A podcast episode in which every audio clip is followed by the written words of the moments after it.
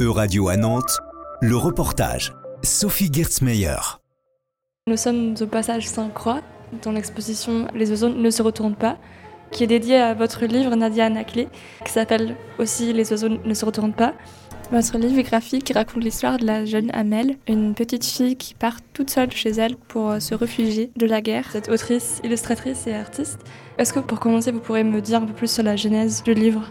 Pour moi, ce livre est vraiment né de la volonté de raconter l'exil du point de vue d'une enfant qui fuit la guerre. Ça, ça, a été vraiment mon point de départ dans l'écriture de cette histoire, avec un mélange de sentiments qui m'animait, à la fois un sentiment de révolte euh, par rapport à la situation des enfants réfugiés et en même temps le désir de transformer cette réalité sombre euh, par la poésie, par l'humanisme. C'est un livre graphique, je le rappelle, il y a des tirages dans l'exposition des illustrations que vous avez faites aussi. Et euh, dans vos graphiques, qu'est-ce qui a inspiré votre style? Parce que là, je vois que c'est très sombre.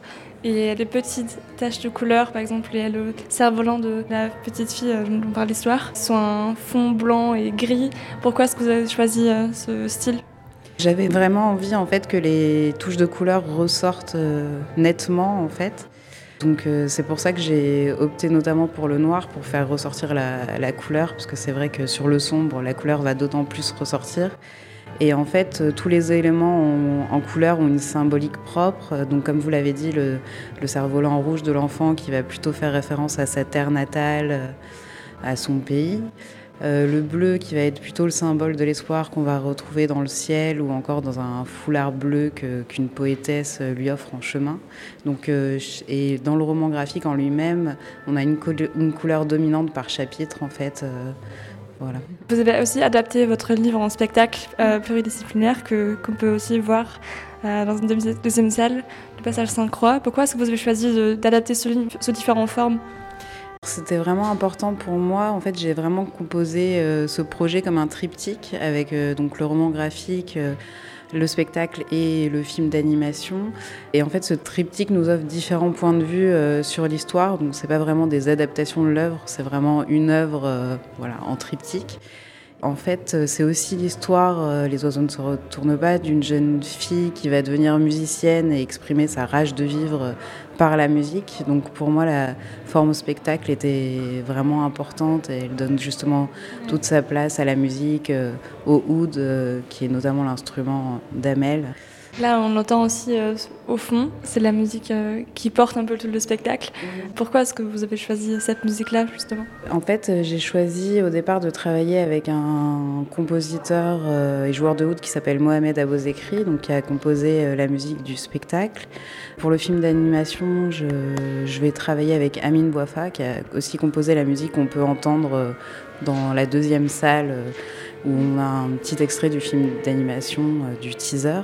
Et pour moi, c'était important d'avoir une musique entre l'Orient et l'Occident, euh, voilà, d'alterner entre ces deux, ces deux mondes euh, voilà, qu'Amel va traverser aussi. Mais dans ce livre, Amel, elle a aussi des rêves et des visions. Plusieurs fois, elle se réfugie dans un monde imaginaire. quelle était votre inspiration pour ce monde? Pour ce monde imaginaire, je me suis notamment inspirée d'un poème persan qui s'appelle La conférence des oiseaux de Farid Adin Attar et c'est vrai que les oiseaux vont guider Amel euh, à travers son périple. Pour échapper à la réalité qui est trop difficile à supporter, elle va vraiment se réfugier dans le monde des oiseaux. D'où le titre aussi du livre Les oiseaux ne se retournent pas. Sachant que ça, c'est le début du poème aussi que compose euh, Bassem, qui est un autre personnage de l'histoire à l'enfant, puisque c'est aussi leur histoire euh, d'amitié.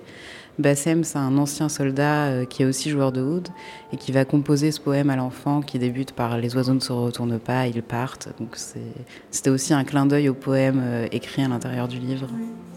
Euh, est-ce que vous avez été en contact avec les enfants qui sont finis à guerre en réalisant le livre Oui, complètement, parce que j'ai entamé un vrai travail de recherche documentaire au début de l'écriture. Donc je suis allée dans plusieurs camps de réfugiés, euh, donc à Grande-Sainte, à Calais, euh, dans le nord de la France, ou encore dans des camps de réfugiés au Liban.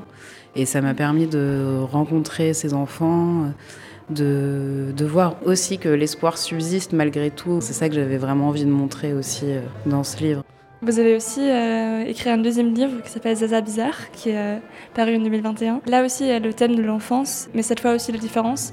Pourquoi est-ce que vous avez abordé les thèmes de l'exil et aussi la différence euh, sur le prisme de l'enfant? Euh, c'est vrai que le sujet de l'enfance, c'est un sujet qui me tient à cœur et qui revient souvent dans mes créations. Je pense que l'enfance est une étape charnière dans nos vies et que c'est vraiment le point de départ de notre construction. Euh, c'est un premier regard sur le monde aussi. Dans Les oiseaux ne se retournent pas, on va aussi à la rencontre euh, de l'imaginaire de l'enfant. Donc je pense que c'est un, point important dans mes créations. Merci beaucoup pour votre temps, Nadia Naclé. C'était un reportage de radio à Nantes à retrouver sur euradio.fr.